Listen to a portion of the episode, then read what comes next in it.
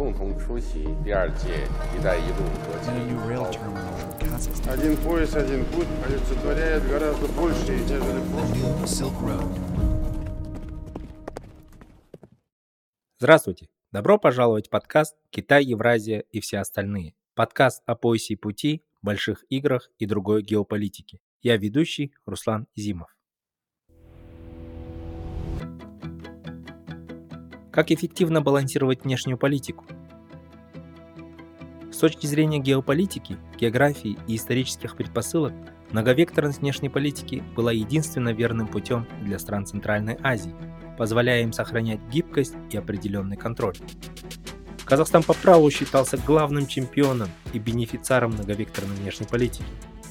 Астана долгое время была важным партнером как России, так и Китая и Запада.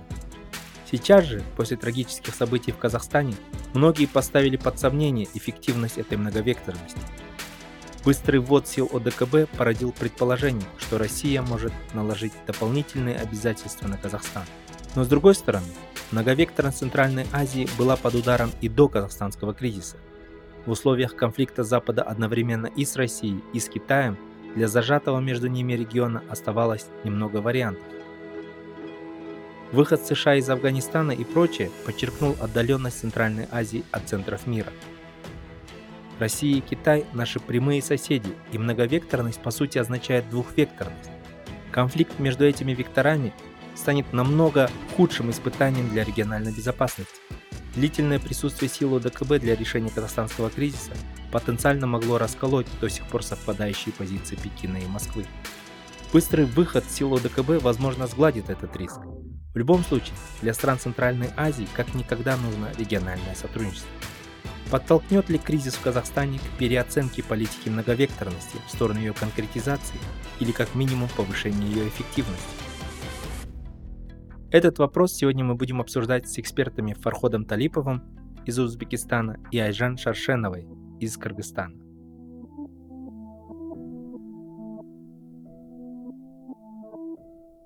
Мы сегодня в этом подкасте хотели бы обсудить так называемую многовекторную внешнюю политику, о которой мы последние 30 лет говорим, которая реализуется в наших странах. Каждая из наших стран такого принципа придерживается во внешней политике.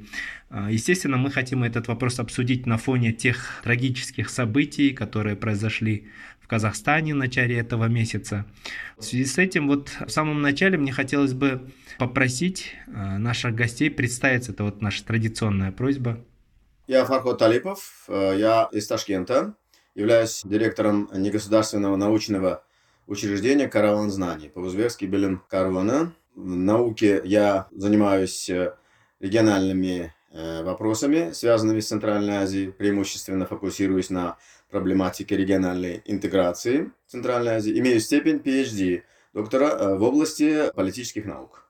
Да, здравствуйте, большое спасибо за приглашение. Меня зовут Шаршенова Айджан. Я являюсь исследователем в Академии ОБСЕ в городе Бишкек.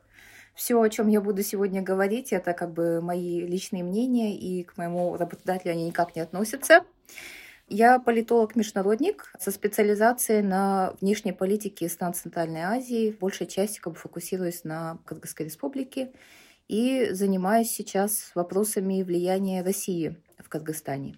Наверное, начнем, пожалуй, с вопроса, который вызвал резонанс как в Казахстане, так и за его пределами, а, имеется в виду ОДКБ. Во время трагических событий в Казахстане в начале января а, президент Казахстана Касымжумарт Кемельевич Тукаев обратился за помощью к партнерам по ОДКБ. После этого впервые за всю историю функционирования этой организации ее миротворческие силы были мобилизованы и отправлены в Казахстан. Данный шаг частью внешних наблюдателей был подвергнут достаточно жесткой критике, но критиковали Тукаева и внутри страны. Но понятно, что нападки были связаны с устойчивыми опасениями среди части населения и элит стран Центральной Азии по отношению к России. Да, особенно такие опасения усилились после а, так называемых крымских событий. А, хотелось бы поинтересоваться, какой была официальная позиция Узбекистана и Кыргызстана по этому вопросу? Как, по вашему мнению, данный прецедент может повлиять на дальнейшие отношения между Казахстаном и другими партнерами, в первую очередь республиками Центральной Азии? Очень важный, очень строгий, своевременный, так сказать, вопрос. После того, как силы ОДКБ были приглашены для того, чтобы оказать содействие Казахстану в стабилизации ситуации, это многие восприняли, и, я думаю, в Казахстане прежде всего, и в соседних странах, да и во всем мире, кто наблюдал за этим процессом, как уникальный прецедент. То есть это мы восприняли как уникальный прецедент. Потому что если отсчитывать историю ОДКБ с 1992 года, тогда это не называлось ОДКБ, а просто ДКБ, то за столько лет, за много лет, это был первый прецедент, когда э, силы ОДКБ были на практике применены. Причем у большинства наблюдателей, если говорить об Узбекистане, то у нас также это было воспринято неоднозначно, потому что многие сошлись во мнении, э, это такой был э, своеобразный консенсус, что на самом деле не было какой-то очевидной, явной внешней угрозы в виде агрессии или что-то подобное против Казахстана для того, чтобы это обусловило применение сил УДКБ, потому что УДКБ как раз для этого и предназначен был по всех его юридических документах и политических заявлениях и так далее, что это силы коллективной безопасности, предназначенные для отражения внешней агрессии и защиты государств-членов. Вот такой консенсус, вот такое, скажем, общее представление о произошедшем у большинства экспертов в Узбекистане имеется, что мы были, скажем так, э, если мы э, употреблять слово «мы», да, немножко удивлены тем, что оснований для применения силы ДКБ мы не видели. Более того, об этом еще косвенно, как говорится, постфактум свидетельствует тот факт, что они были чрезмерно быстро введены, как будто стояли на готове, а также э, чрезмерно быстро выведены. То есть, э, когда речь идет о каких-то конфликтах, будь это террористическая угроза или агрессия и так далее, то подобного рода операции как, э, скажем так, опера... если это назвать операцией ОДКБ, не длятся э, считанные дни, а они продолжаются дольше, потому что природа конфликтов такова. То есть очень быстрый ввод и быстрый вывод говорит о том, что, в общем-то, ОДКБ там, может быть, на самом деле ничего и не выполняло, ничего не делало на практике. Возможно, я ошибаюсь, поскольку мы не являемся свидетелями воочию всех этих функций, которые силы ОДКБ выполняли. Но, по крайней мере, вот это противоречивое представление, противоречивое впечатление возникло у наблюдателей, а также экспертов э, в Узбекистане, я думаю, не только в Узбекистане. И отвечая на вопрос, э, как э, вот этот процесс может повлиять на дальнейшие отношения между Казахстаном Узбекистаном, если в частности говорить об Узбекистане, то, я думаю, не должны особо отразиться на отношениях, потому что эм, Узбекистан, во-первых, не является членом ОДКБ, и в силу этого для Узбекистана это был, в общем-то, волей самого Казахстана. Тут не было необходимости как-то коррелировать э, это решение с узбекскими властями и так далее. Мы не являемся членами ОДКБ. Более того, в декабре прошлого года, буквально вот месяц назад, между Узбекистаном и Казахстаном была подписана декларация о союзнических отношениях.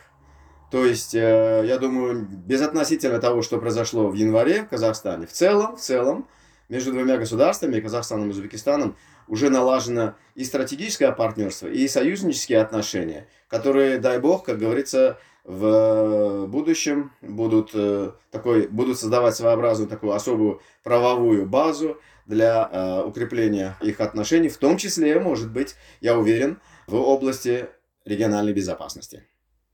Спасибо, Айджан.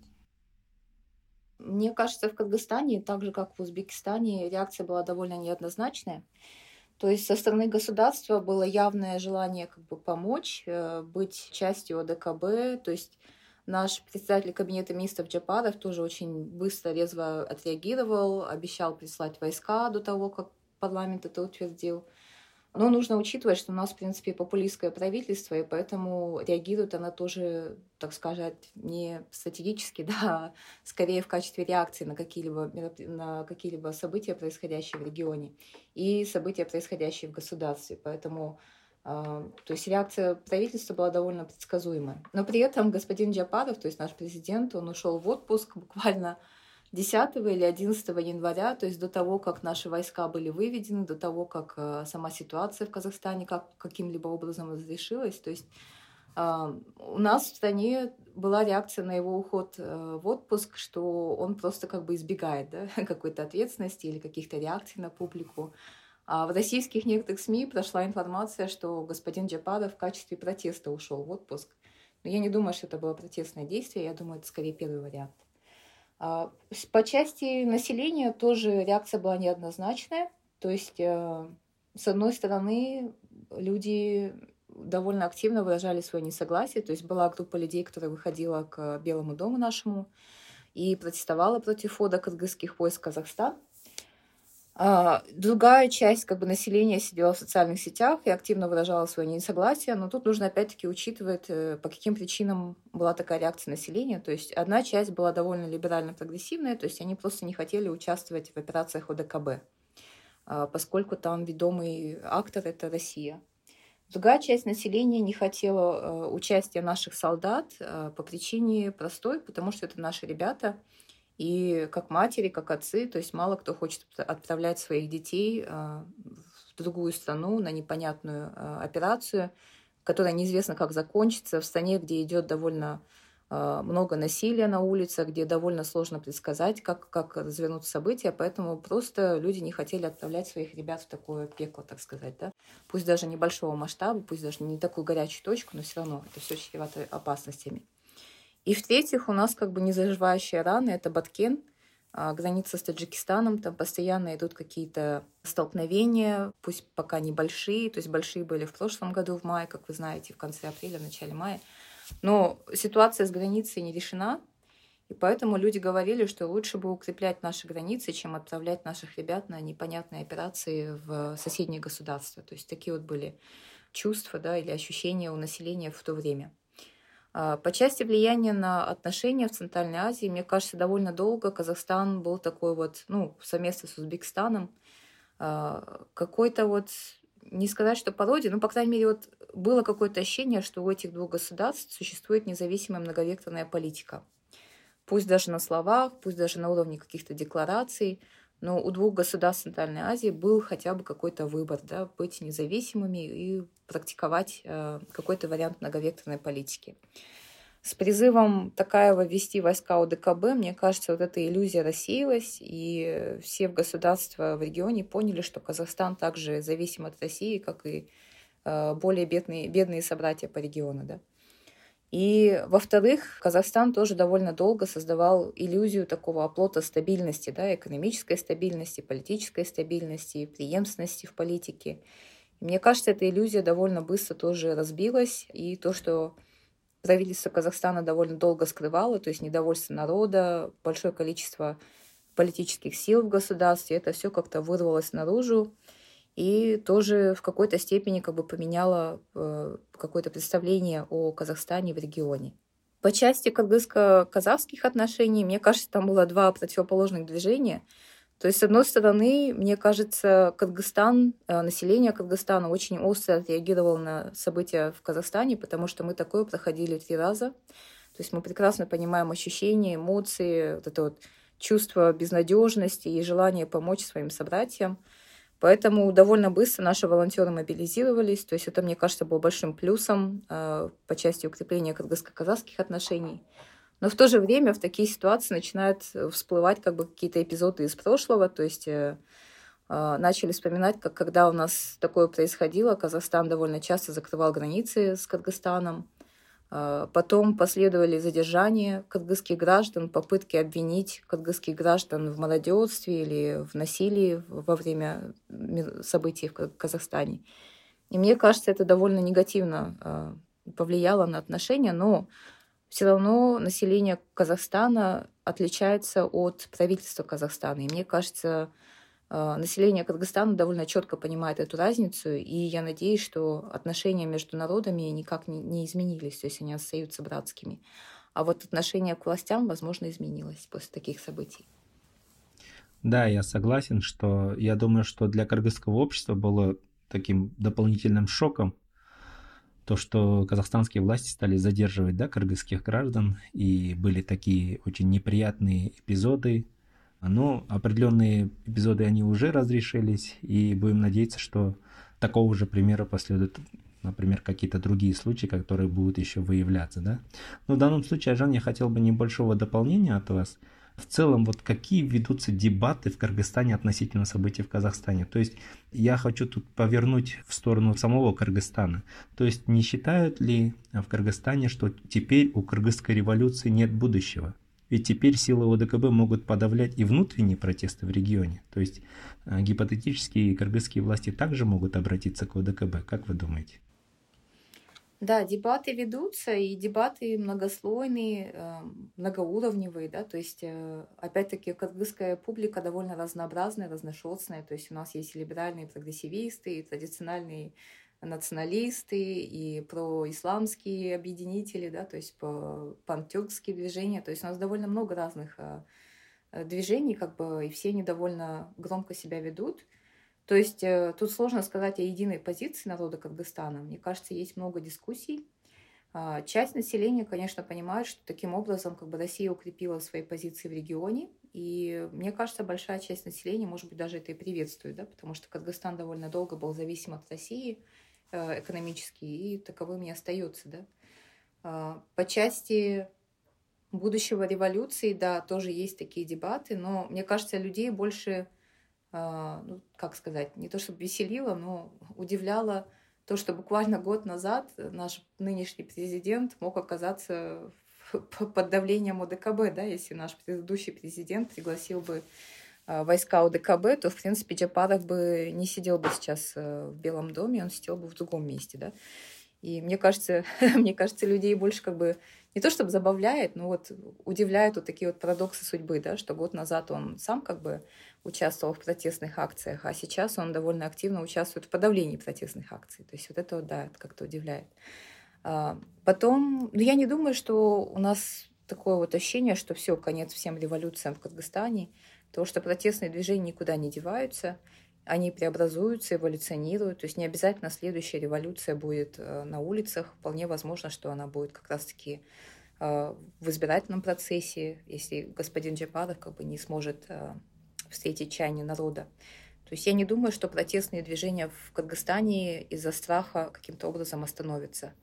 Мне кажется, люди все равно довольно громко высказывают свое недовольство. И вот даже тот факт, что все страны ОДКБ сразу же отправили свои войска, а Кыргызстан на 2-3 дня запоздал, это тоже как бы ну, довольно неплохой признак, мне кажется, для кыргызской политики. Не потому, что как бы мы не подчинились, да, а потому что у нас был все-таки процесс. Пусть даже он был не, не идеальный, но парламент голосовал, люди ходили и бастовали, то есть шли какие-то дебаты в экспертном сообществе, нужно ли посылать, не нужно посылать. То есть все равно процессы политические, они в Кыргызстане продолжаются. Это не конец э, развития. Не обязательно у нас будет западная демократия, но и не обязательно у нас будет какая-то восточная э, как бы авторитаризм, да, восточный авторитарный режим. То есть я думаю, в Кыргызстане процессы продолжаются. Я не думаю, что это сильно повлияет на протестные движения или недовольных в стране. Фархат, вы сказали в своем выступлении, что вот это вот быстрое введение войск ОДКБ и достаточно быстрое выведение уже их, то есть вывод их из Казахстана, оно как-то вызвало да, много вопросов. То есть, э, если это не операция контртеррористическая, то это что? А как вы думаете, почему это случилось? То есть, какая ваша версия? Знаете, политологи очень увлекаются теорией заговора. В каких-то обстоятельствах это уместно, в каких-то это преувеличено. Поэтому трудно сейчас э, говорить, является ли вот это решение э, и весь этот процесс, вся эта операция частью вот этого задуманного за э, благовременно, задолго до вот этих беспорядков в Казахстане операции, часть какой-то стратегии, не знаю, но просто есть такие факторы, которые наводят на определенные размышления.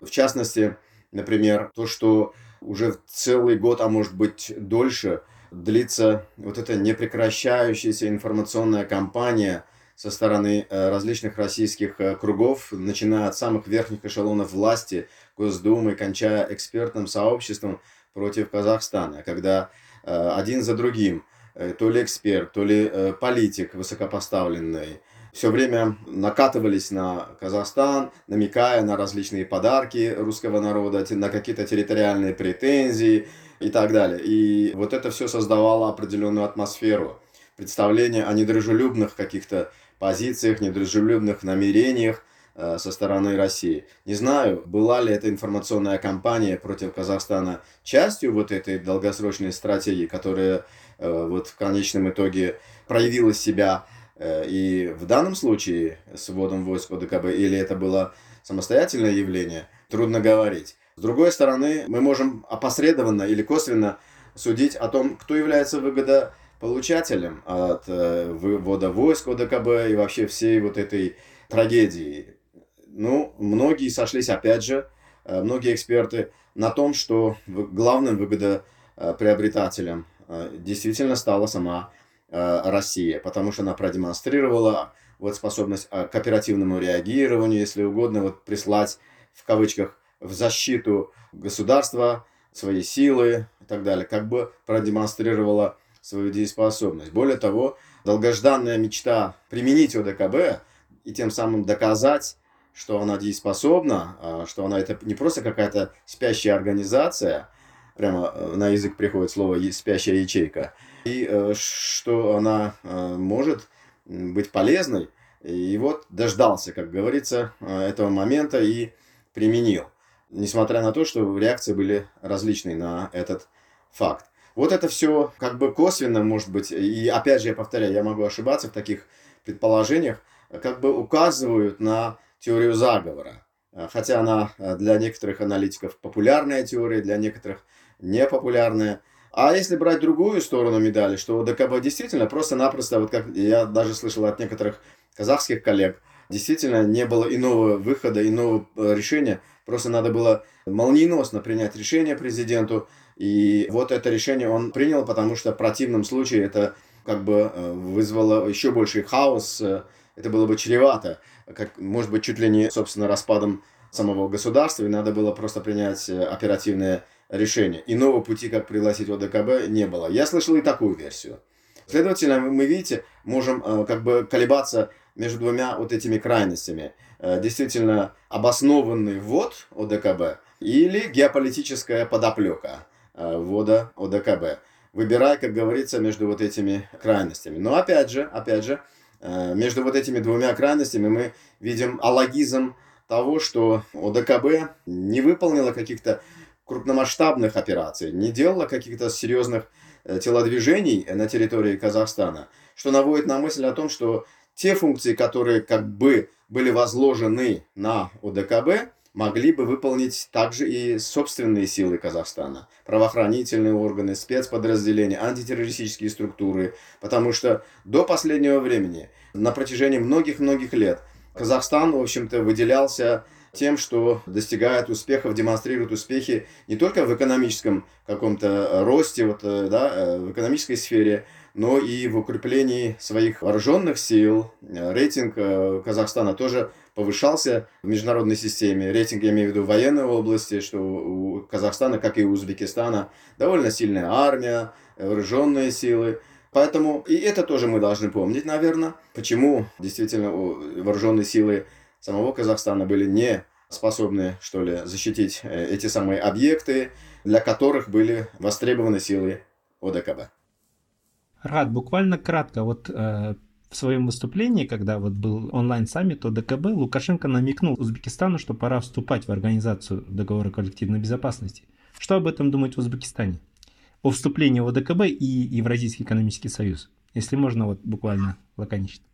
Сразу же, как Лукашенко самоуверенно и довольно вызывающем тоне заявил, что Узбекистан может ожидать такой же сценарий, как в Казахстане, что как бы пора готовиться Узбекистану, то это вызвало не просто какое-то недоумение или удивление, но даже возмущение среди узбекистанцев, э, начиная от э, простых наблюдателей, журналистов и экспертного сообщества, кончая, собственно, руководством. Через пару дней после вот такого э, вызывающего заявления Лукашенко, президент Узбекистана все-таки сделал ответ. Он дал ответ, что Узбекистан прекрасно сам отдает себе отчет, я перефразирую, конечно, отдает отчет в сложившейся ситуации, что Узбекистан обладает достаточными силами для того, чтобы не допустить подобного рода развития событий в Узбекистане и хорошо оценивает э, угрозы, вызовы национальной безопасности Узбекистана и располагает своими силами для ответа на подобные угрозы. Второе. Узбекистан э, не может вступить в ОДКБ еще и по другой причине, что согласно законодательству Узбекистана, в частности, оборонной доктрине и внешнеполитической концепции, Узбекистан не участвует ни в каких военно-политических блоках. Такое разъяснение было за много, э, задолго до вот этих событий э, января э, дано со стороны и узбекских властей, и экспертов, но почему-то Лукашенко то ли проигнорировал, то ли забыл вот этот ответ, вот эту позицию Узбекистана. Говоря о Евразийском экономическом союзе, тоже э, много разговоров ведутся в Узбекистане среди экспертов и политических кругов. Можно сказать, даже общество раскололось э, на тех, кто является сторонником, поддерживает вступление в ЕАЭС, и тех, кто против. Мы в декабре 2020 года стали наблюдателями в ЕАЭС, и я думаю, наблюдательство по природе своей должно продлиться несколько лет.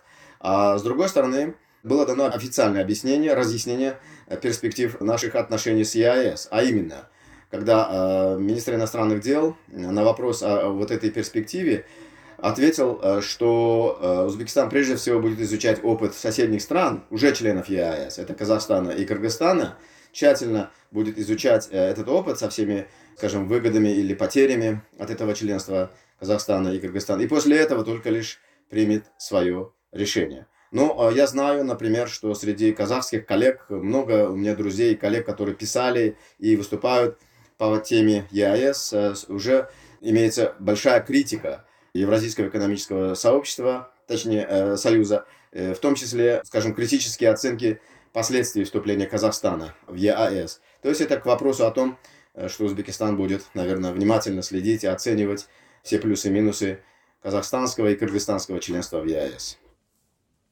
В связи вот с этими событиями возник еще один закономерный вопрос об отсутствии каких-либо консультаций в рамках Центральноазиатского консультативного совета, то есть вот лидера да, наших э, пяти республик. Говорит ли это об отсутствии конкретики в переговорах лидеров стран Центральной Азии? Или это означает, что в этих консультациях до сих пор не было, скажем так, оборонного компонента? Возникал ли когда-нибудь вопрос об этом? О том, что нужно поддерживать друг друга в таких ситуациях, или характер центральноазиатского сотрудничества на данном этапе фокусирован на экономике, культуре и неком общем единстве. Давайте начнем с Сайджан. Да, спасибо. Хороший очень вопрос. Мне кажется, проблема в том, что уже 30 лет прошло, и наше государство все еще занимается диалогами или э, многосторонними дискуссиями в рамках каких-то других организаций. То есть у нас э, пока, к сожалению, не было вот опыта такого серьезного, да, или какого-то значительного диалога, э, где решались бы серьезные вопросы в рамках наших пяти государств. Все вопросы политические, экономические, безопасность, сотрудничество, все почему-то решается либо в рамках э, российских организаций или пророссийских организаций, таких как ОДКБ или китайских, китайских, таких как ШОС, либо в рамках э, тюркской организации сотрудничества, либо в рамках исламской организации исламских государств. То есть у нас нет по-настоящему центральноазиатского диалога, то есть где мы бы вместе решали, вместе были единым фронтом, поддерживали друг друга и так далее. И, к сожалению, такой платформы практически не было создано, да, то есть попытки какие-то были, но на деле выходит, что все вопросы решаются либо через Россию, либо через Китай, либо через Турцию, то есть через внешних акторов. И даже эта ситуация в Казахстане, опять-таки, а, господин Такаев вел дискуссии в первую очередь с господином Путиным, да, он не, не звонил особо нашему президенту, не звонил э, Медзиёеву, то есть не сказать, чтобы он особо общался с центральноазиатскими государствами или просил помощи у них, да, хотя вполне мог бы. То есть мы через границу, Узбекистан тоже недалеко, то есть вполне могли бы помочь да, на чисто двусторонних платформе. Мне кажется, то, что ОДКБ войска делали в Казахстане, как Фархат правильно заметил, ничего такого сверхъестественного они там и не делали. То есть это все можно было провести в рамках двусторонних каких-то запросов и создать прецедент центральноазиатского сотрудничества. Такого прецедента, к сожалению, не было. То есть мы продолжаем двигаться в рамках других организаций, других э, лидеров. Возможно, причина кроется в прошлом. Мы привыкли, что в Советском Союзе все решалось через Москву. И, в принципе, так и продолжаем двигаться в этом направлении. То есть по-настоящему самостоятельной политики в отношении друг друга мы, к сожалению, так и не построили. И я согласна с Фархадом также, что Сама ситуация с войсками ОДКБ, то есть такие ситуации, где была угроза государственности, возникали не раз э, в рамках ОДКБ. Кыргызстан не раз запрашивал помощь в рамках ОДКБ, но почему-то нам эту помощь не присылали, да. И некоторые наши соседи, такие как, как Казахстан, например, вообще закрывали границы.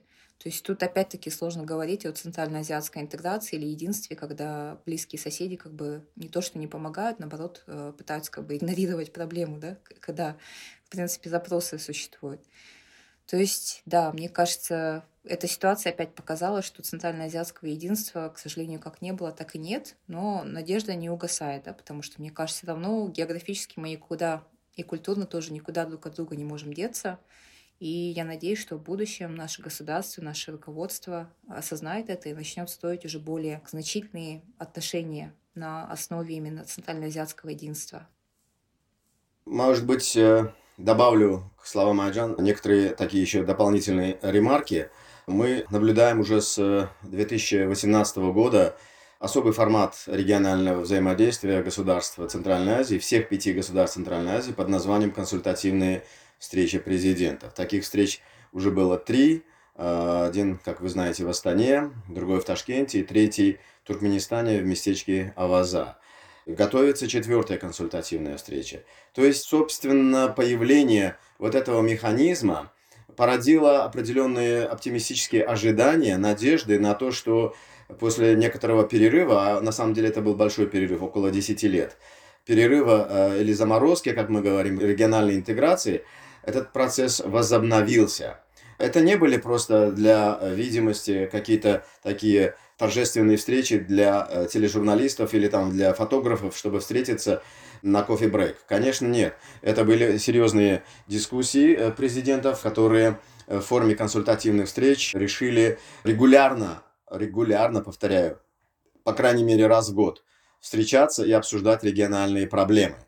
Если вы обратили внимание, на каждой консультативной встрече принимается так называемое совместное заявление. Это очень серьезные документы по контенту, по содержанию. Особенно я бы подчеркнул э, важность последней консультативной встречи. Там было принято совместное заявление президентов, и в тексте этого совместного заявления э, есть несколько очень интересных, э, наводящих на серьезные размышления пункты, которые, может быть, пока еще не прямо, но косвенно указывают на то, что консультативные встречи э, будут набирать обороты и интенсифицироваться. Я, например, во всех своих статьях и выступлениях говорю, что консультативные встречи сами по себе по природе являются временными по названию, э, и они в один прекрасный день должны трансформироваться в более институционализированные, постоянные формы, как это было когда-то в начале 2000-х, когда мы э, знаем, функционировала организация ОЦАС,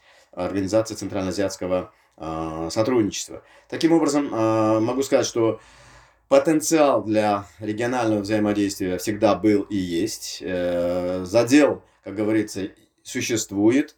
Прошлый опыт 90-х годов тоже является активом, мы не должны забывать и об этом опыте. Консультативные встречи, особенно последняя, дала Э, очень интересную задачу, важную задачу э, министрам иностранных дел подготовить для четвертой консультативной встречи особый договор, договор о дружбе, сотрудничестве на определенный период, на э, несколько лет, как там было обозначено. То есть уже эти встречи приобретают конкретные контуры.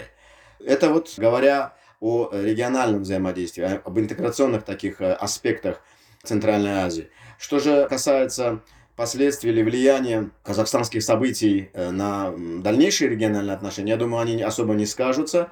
Но верно то, что, как мы сегодня уже обсуждали, что, э, к сожалению, в подобных ситуациях, да, действительно, как это вот на казахстанском примере мы видим, больше э, руководство страны надеется или полагается на Москву, нежели на своих соседей. Наверное, это тоже урок, который надо принять во внимание и дальше двигаться именно в сторону создания определенных механизмов региональной системы коллективной безопасности. То есть мы в подобных ситуациях действительно, как братские народы, лучше бы поняли друг друга, лучше бы э, это все восприняли и меньше бы давали подозрений для каких-то геополитических соображений. Если бы в подобных ситуациях соседние страны протянули руку помощи и тут же, скажем, прибыли бы для оказания определенного содействия. Для этого, конечно же, нужны прежде всего институциональные механизмы, соответствующие соглашения, соответствующие договоры. Вот когда приглашали ОДКБ, все же ссылались на э, этот механизм, на юридические аспекты, на то, что существует институт ОДКБ и так далее. Аналогично надо просто создать, разработать соответствующие соглашения, договоры, институты коллективной безопасности в Центральной Азии, когда в моменты X вот таких э, неблагоприятных ситуаций, не дай бог, чтобы они повторились, родные, как говорится, братские народы тут же сами пришли бы на помощь. И последнее – Э, заметьте, время от времени мы слышим, что, например, Казахстан с Узбекистаном, Узбекистан с Таджикистаном проводят совместные учения, учения вооруженных сил. Для чего они проводятся? Они чаще обозначаются как некие такие тренинги обучения против террористических сил, что они совместно будут бороться против э, террористических каких-то угроз. Эти же совместные учения проводятся, следовательно, это надо продолжать и э, нарабатывать некий совместный такой общий опыт э, борьбы с возникающими угрозами. И главное, не просто общий опыт на практике, но еще и политические единые позиции. То есть и Казахстан, и Кыргызстан, и все остальные центральноазиатские государства должны двигаться в направлении разработки э, общих позиций, политических позиций касательно возникающих угроз, будь это со стороны Афганистана или каких-то других угроз. Э, я думаю, э, в этом направлении как раз-таки э, должны двигаться следующие консультативные встречи президентов. Действительно, очень хорошо, что сегодня прозвучала эта рекомендация о создании региональной системы коллективной безопасности. Я также считаю, присоединяюсь к этому мнению, что это та самая модель, к которому нам нужно стремиться. Но давайте немного еще поговорим про многовекторность.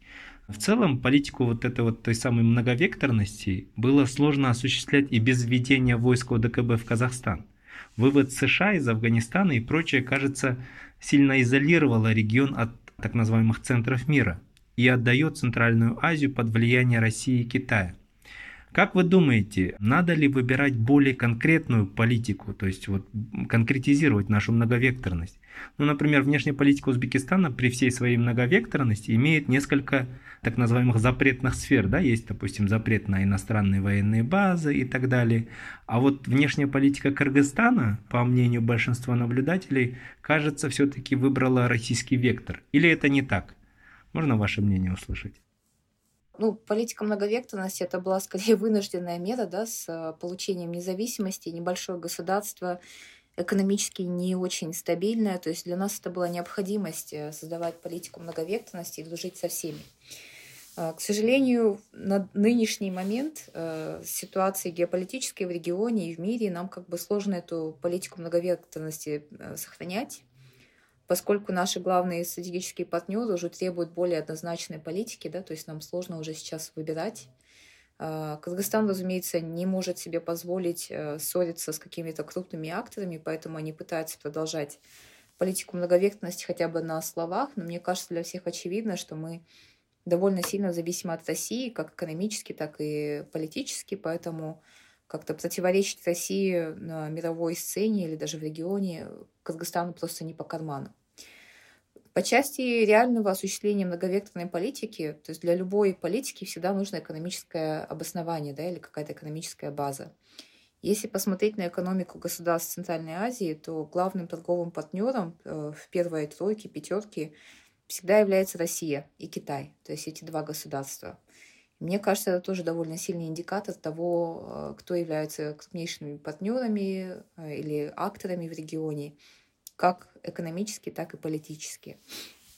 По части США, да, США вывели Афгани... Э, войска из Афганистана окончательно в прошлом году, но интерес США к региону угасал уже довольно продолжительное время. Мне кажется, само присутствие э, США в Афганистане уже не казалось как бы хорошей идеей для руководства США довольно долго, поэтому они как бы начали свое удаление, да, или самоудаление из региона довольно долго. А, довольно давно.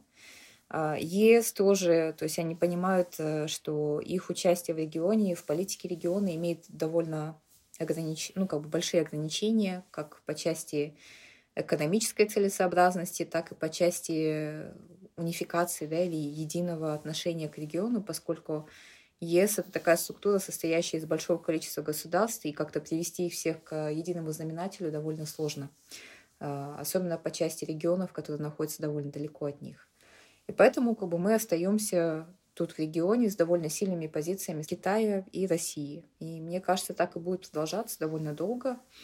Казахстан и Узбекистан пытались э, многовекторность как бы создать не только на словах, они довольно долго держали как бы планку, довольно долго пытались быть независимыми. И вполне возможно, что вот войско ОДКБ — это тоже часть как бы плана показать, что Казахстан больше эту многовекторность себе позволить не может, и что Казахстан должен уже четко выбирать и понимать, от кого он будет зависеть в будущем. То есть, мне кажется, да, там позиция ОДКБ в этом плане была довольно однозначная, потому что мы не видели их, когда мы их приглашали, да, мы не видели их э, в конфликте Армении и Азербайджана, а тут внезапно ОДКБ решила поучаствовать. То есть, мне кажется, это тоже как бы сигнал а, для окончания, да, или временного окончания многовекторности а, внешней политики Казахстана. Но в то же время, как бы, это не всегда конец, ничто как бы конечно в политике. То есть это то, что мы имеем сейчас, на данный конкретный момент. Вполне возможно, что ситуация будет развиваться каким-то иным способом. Вполне возможно, что появятся новые акторы или другие государства решат усилить свое присутствие в регионе. Поэтому как-то сложно осудить, что будет в будущем. Да? Но на данный момент, мне кажется, это в какой-то степени конец э, такой, ну, временный конец, промежуточный конец политики многовекторности центральноазиатской. И если она и вернется, то, может быть, уже в другом плане или в другом формате. Я сейчас дополнительный вопрос задам. Сейчас, наверное, дадим э, Фархаду высказать свое мнение по поводу многовекторности. То есть она у нас все-таки не состоялась. Или что нам делать, чтобы она была эффективной? Мы же все понимаем, что у нас нет альтернативы многовекторной внешней политике, правильно? Может быть, не стоит так уж прямо увлекаться вот этой концепцией, которая, на мой взгляд, теоретика, э, так сказать, исследователя, является э, псевдотермином. И надо больше э, говорить о более стратегических терминах, более конкретных э, практических вещах, нежели как бы вот это абстрактная, э, что ли, категория, и она может даже дезориентировать наш исследовательский процесс, нашу аналитику. И последнее. Говоря, может быть, о многовекторности, опять же, я думаю, как э, вот если сейчас выходить из этого положения, как ты говоришь, Руслан, не состоялась она многовекторность, даже если вот так подходить с этой точки зрения, я думаю, выходить из этой ситуации можно только посредством усиления региональных связей. Я это давай так перефразирую для краткости, для э, символического смысла, но не э, строгого. Турановекторность, то есть э, центральноазиатская векторность, что ли, это, если это так назвать, то есть фокусироваться больше на своем регионе, на более практичных, э, более осязаемых, более чувствительных э, и родных проблемах, э, нежели, скажем так, эм, судить о каких-то таких макро величинах мировой политики, удаленных и так далее. Как, чем больше мы будем демонстрировать миру, той же России или Китаю или другим государствам мира, нашу сплоченность в Центральной Азии, тем больше нас будут уважать тем больше будут с нами считаться. И мы должны, усиливая вот эту турановекторность, выступать единым э, фронтом, так сказать, пять в одном. В любых международных структурах, будь это ООН, будь это ШОС, будь это, если угодно, Евразес, или там ОБСЕ и так далее. Потому что когда идет один голос, звучит один голос Казахстана или Таджикистана, это одно, а когда идет пятиголосие, то просто даже великие державы э, не могут не считаться э, с этим даже с юридической точки зрения. Поэтому фокусировка, концентрация на региональных отношениях, на региональной интеграции, усиление вот этого процесса является, наверное, более рациональным, прагматичным и верным способом разрешения вот этой дилеммы многовекторности. И последнее, самое последнее. Вы знаете, я сейчас в последнее время думаю и пишу Э, об одном таком феномене, э, который я сам называю комплекс слабого государства. Э, я думаю, мы все, вне зависимости от того, мы крупные там или маленькие государства в Центральной Азии, все страдаем от этого комплекса. Комплекс малого государства, или слабого, лучше сказать, государства, который означает, что в отношении с великими державами мы настолько как бы, грубо говоря, ненаучным языком, ничтожны, слабы, не способны э, ни к маневрам, ни к равным отношениям, что мы должны просто принять судьбу. Э, я думаю, это не совсем верно. И мы должны э, вот как-то преодолевать и в сознании, и в своих действиях, и в стратегических разработках в научных центрах вот этот вот комплекс слабого государства. Много существует в мире маленьких, слабеньких государств, которые процветают, которых уважают великие державы мира. Возьмите вот э, маленькие государства Европы, например. Они не страдают от такого комплекса слабого государства. А мы э, почему-то очень часто я это слышу и на конференциях, и на различных других мероприятиях, что вот мы, что мы можем поделать? Рядышком Китай, рядышком э, Россия, они все борются за влияние, как будто бы вот мы подписываемся под эту самую слабость, что нам бессилие свое, неспособность как-то э, вырабатывать более инновационные, я бы сказал, стратегические решения. Спасибо большое. Действительно, я думаю, что внешнюю политику нужно больше приводить под такие стандарты сбалансированности, да, то есть более сбалансированную внешнюю политику, а не многовекторную, которая изжила, наверное, себя действительно. А я вот немного хотел бы отойти от сценария и такой немного острый вопрос, Айджан, вам задать. Как вы думаете, если какие-то события будут, а, мы просто, да, как эксперты можем предполагать, там, прогнозировать, какой сценарий может быть в Кыргызстане с учетом того, что достаточно сильное влияние в Кыргызстане и России, и Китая. То же самое, в принципе, и в Казахстане мы можем сказать. Но в Казахстане мы видели, да, мы обратились сразу к ОДКБ, естественно, к России, а, и вот так вот решили.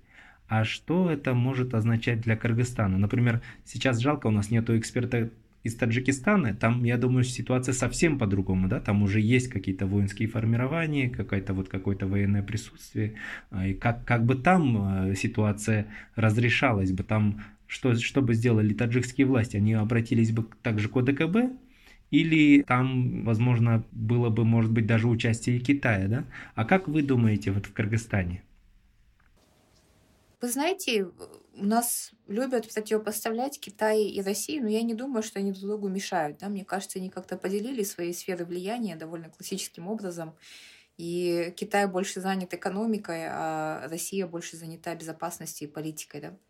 Даже вот ситуация в Казахстане, когда Россия, ну не Россия, а ОДКБ ввели войска организация, а Китай особо и не комментировал, да, и когда он начал комментировать, то официальная риторика, в принципе, повторяла то, что Такаев говорил. То есть этот нарратив о зарубежных террористах и так далее. То есть, мне кажется, в этом плане Китай особо не возражает. Может быть, он и недоволен, что с ним не советуются, да, и как-то такие довольно серьезные вещи происходят без участия Китая. Но я не думаю, что Китай будет особо конфликтовать там с Россией или с нами из-за того, что мы таким образом решаем какие-то свои внутренние проблемы. То есть, мне кажется, в Кыргызстане, да. Но видите, в Кыргызстане такие ситуации уже были, да, то есть, когда нам нужна была помощь ДКБ, и нам ее не предоставляли. То есть, это тоже показатели, что не факт, что когда Джапаров попросит помощь, что ему предоставят эту помощь, потому что мы уже просили, и ситуации такие возникали и не раз, то есть за 30 лет у нас произошло три, по сути, переворота государственных, были конфликты с соседями, да, с Таджикистаном, например, но при этом УДКБ никак в этом не участвовало, даже на уровне каких-то деклараций, ну, декларации, то есть не заходили дальше призывов там к миру, да, я не думаю, что и в будущем ОДКБ как-то будет решительно участвовать в Кыргызстане. Мне кажется, Казахстан был скорее исключением, и, скорее всего, Казахстан случился во время, когда было удобно России, да, то есть когда нужно было показать и внутренней публике, что Россия имеет вес в Казахстане и что Казахстан сильно зависим от России, и внешней публике, что в противовес НАТО у нас есть функционирующая организация ОДКБ. Так что да, Сложно, конечно, предсказывать, но я не думаю, что по части Кыргызстана что-то кардинально изменится. И даже тот факт, что в конфликте с Таджикистаном наше руководство не, не взывало да, к ОДКБ. То есть, если посмотреть официальные заявления, то наш президент, наш премьер-министр, они не обращались в ОДКБ э, с просьбами урегулировать конфликт или взять чью-то сторону, да, при том, что конфликт происходил между двумя странами, участницами организации договора о коллективной безопасности. То есть, по, по идее, ОДКБ должно было участвовать очень активно. То есть должно было быть медиатором, по крайней мере, да, и ну, что-то предпринимать. Но при этом ОДКБ как-то вежливо промолчала, посоветовав как бы разобраться между собой и не сохранять мир между соседями. То есть, мне кажется, такая позиция так и останется в отношении Кыргызстана. Аджан, спасибо. Я вот этим вопросом интересуюсь, потому что, судя по китайской прессе, то есть по мнениям китайских экспертов, там, конечно, недовольны там, конечно, недовольны. На официальном уровне понятно, что Китай выражает поддержку, то есть он не возражает никак против операций, миротворческих операций ОДКБ, но на экспертном уровне есть определенное раздражение. Им все-таки кажется, что вот на этой ситуации, когда вот эта трагедия произошла в Казахстане, все стало на свои места. То есть много мы говорили о том, что постепенно Китай забирает сферу влияния у России, в том числе и что вот Китай укрепляется, и, возможно, будет время, когда Китай будет здесь самым важным игроком. Да, а тут когда вот это все произошло, в принципе, стало ясно, что российское влияние не то, что не снижается, а еще и укрепляется, да. А, ну, давайте завершать. Я думаю, что время достаточно это много я у вас занял. Последний вопрос. Как вы думаете, какие перспективы и лимиты у стран Центральной Азии в отношениях с Россией в условиях сегодняшнего кризиса с Западом? Например, если отношения России и Запада потеплеют и улучшатся, будет ли это э, каким-то благом для стран Центральной Азии? И наоборот, рассматривает ли еще Запад стран Центральной Азии отдельно от России? То есть в целом, вот э, как, как вы оцениваете перспективы взаимодействия центральноазиатских республик с западными партнерами ну, на фоне вот этих вот последних событий? Ну, вопрос, если э, улучшатся отношения России с Западом, в частности с Соединенными Штатами, будет ли это благо, содержит в себе и ответ. Конечно, любое улучшение отношений между великими державами э, – это только лишь благо, чего мы тоже можем пожелать. Э, кстати говоря, уместно будет вспомнить сейчас, вот в контексте этого вопроса, что аж в мае 2002 года, во время визита тогдашнего американского президента Джорджа Буша в Россию с Путиным, э, значит, было подписано совместное заявление, посвященное специально Центральной Азии. Вы представляете, они специально уделили такой вот специальный такой документ, скажем так, совместное заявление, нашему региону, в котором говорится, что ни Соединенные Штаты, ни Россия не вынашивают планов возобновления геополитической большой игры. Там так и сказано. Большой игры в регионе. И что и Россия, и Соединенные Штаты очень заинтересованы в процветании, в развитии данного региона. Видите, в 2002 году э, было это заявление сделано. Сколько лет с тех пор прошло, но мы видим противоположное, что геополитическая большая игра не то, что не прекращается там или ослабляется, а наоборот усиливается и обостряется. И вот в этом смысле, собственно, сейчас, я не знаю, можем ли это называть пиком э, охлаждения отношений между Россией и США, таким проявлением реинкарнации холодной войны, но тем не менее ситуация для центральноазиатских стран, я думаю, довольно-таки тревожная, потому что Россия, э, МИД России выдвинул как вы знаете, два предложения, договоры и соглашения с НАТО и Соединенными Штатами по отдельности в ультимативном тоне. То есть это было не просто некое предложение сотрудничества, что-то в этом роде, а ультимативное требование, которое для центральноазиатских стран, я уже не говорю о других постсоветских республиках, является вызывающим. Э, там даже и не скрывается в этом предложении, э, проектах договора и соглашения, что постсоветское пространство является сферой влияния России. То есть, не спросив э, независимые государства об их э, собственных интересах там, или устремлениях, МИД России возомнил, что это их право требовать от США и НАТО не приближаться, говоря перефразировкой, к постсоветскому пространству. Говоря даже как будто бы от имени центральноазиатских э, государств. Эм, в этом смысле для центральноазиатских стран это выглядело довольно-таки вызывающим требованием. Поэтому, опять же, я думаю, тут э, мы возвращаемся к вопросу о том, насколько мы можем в таких ситуациях отвечать, маневрировать, э, давать определенные какие-то там отпоры, я не знаю. Э, и это возможно только лишь в одном направлении, и, на, и другого я не вижу просто-напросто. Это региональная сплоченность. Региональная сплоченность, говорить от имени региона всем вместе э, всем центральноазиатским странам, а не порознь, а не по отдельности.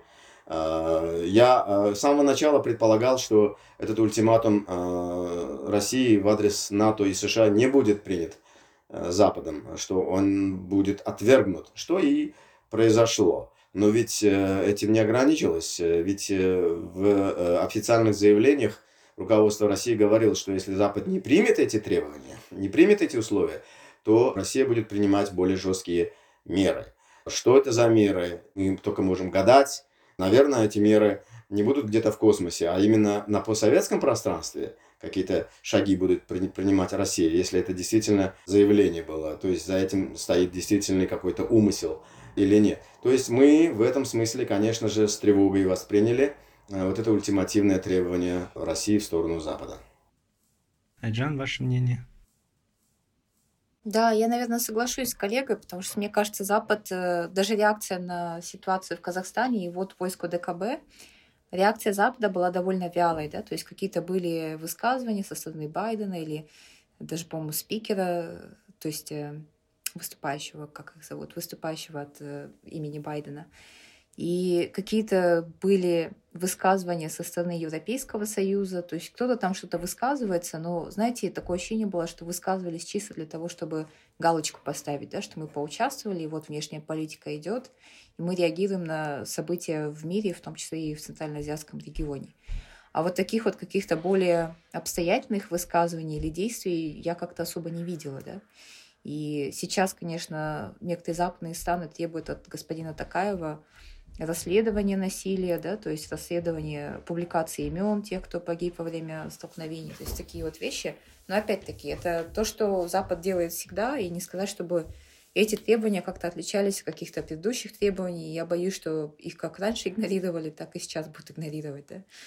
Мне кажется, Запад тоже это понимает, и он как-то не то чтобы самоудалился, но работает на минималках да, в отношении нашего региона. То есть э, кто-то что-то говорит, кто-то что-то заявляет, но все это делается на уровне чисто для того, чтобы показать, что они это делают, да, что они привержены каким-то принципам и продолжают свою позицию отстаивать в отношении региона.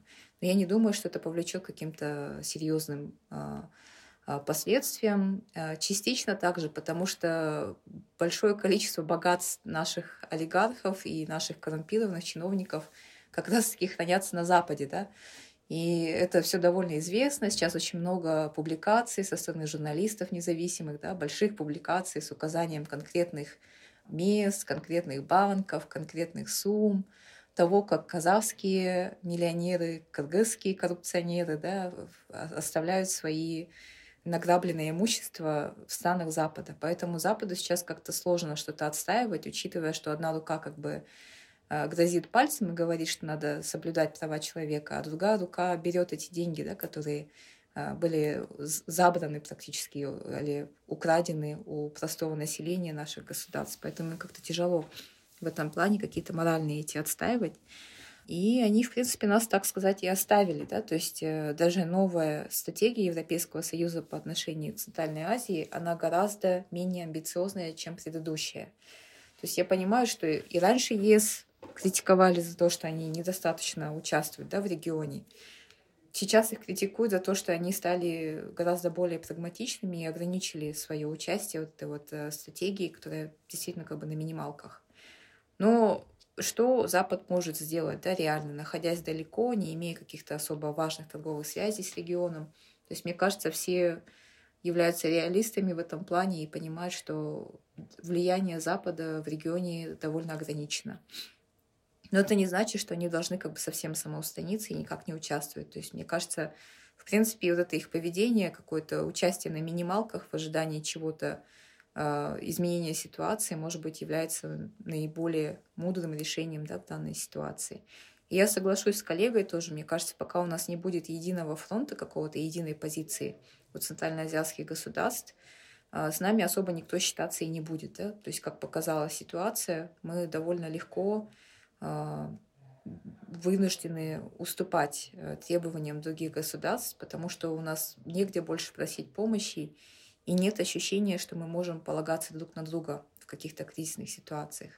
И пока вот это вот не, измени, не изменится, мне кажется, мало что изменится и в наших коллективных и индивидуальных отношениях с другими странами. Огромное спасибо за очень увлекательную беседу. С нами были Фархот Талипов, директор негосударственного научного учреждения «Караван знаний» из Узбекистана, и Айджан Шаршенова, исследователь Академии ОБСЕ из Кыргызстана. Все эпизоды нашего подкаста вы сможете найти на подкастинговых платформах Apple, Google подкасты, Spotify, Amazon, Яндекс.Музыка и другие.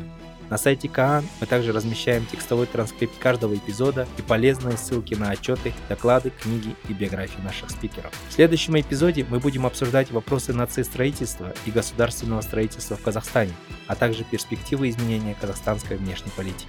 Спасибо за внимание.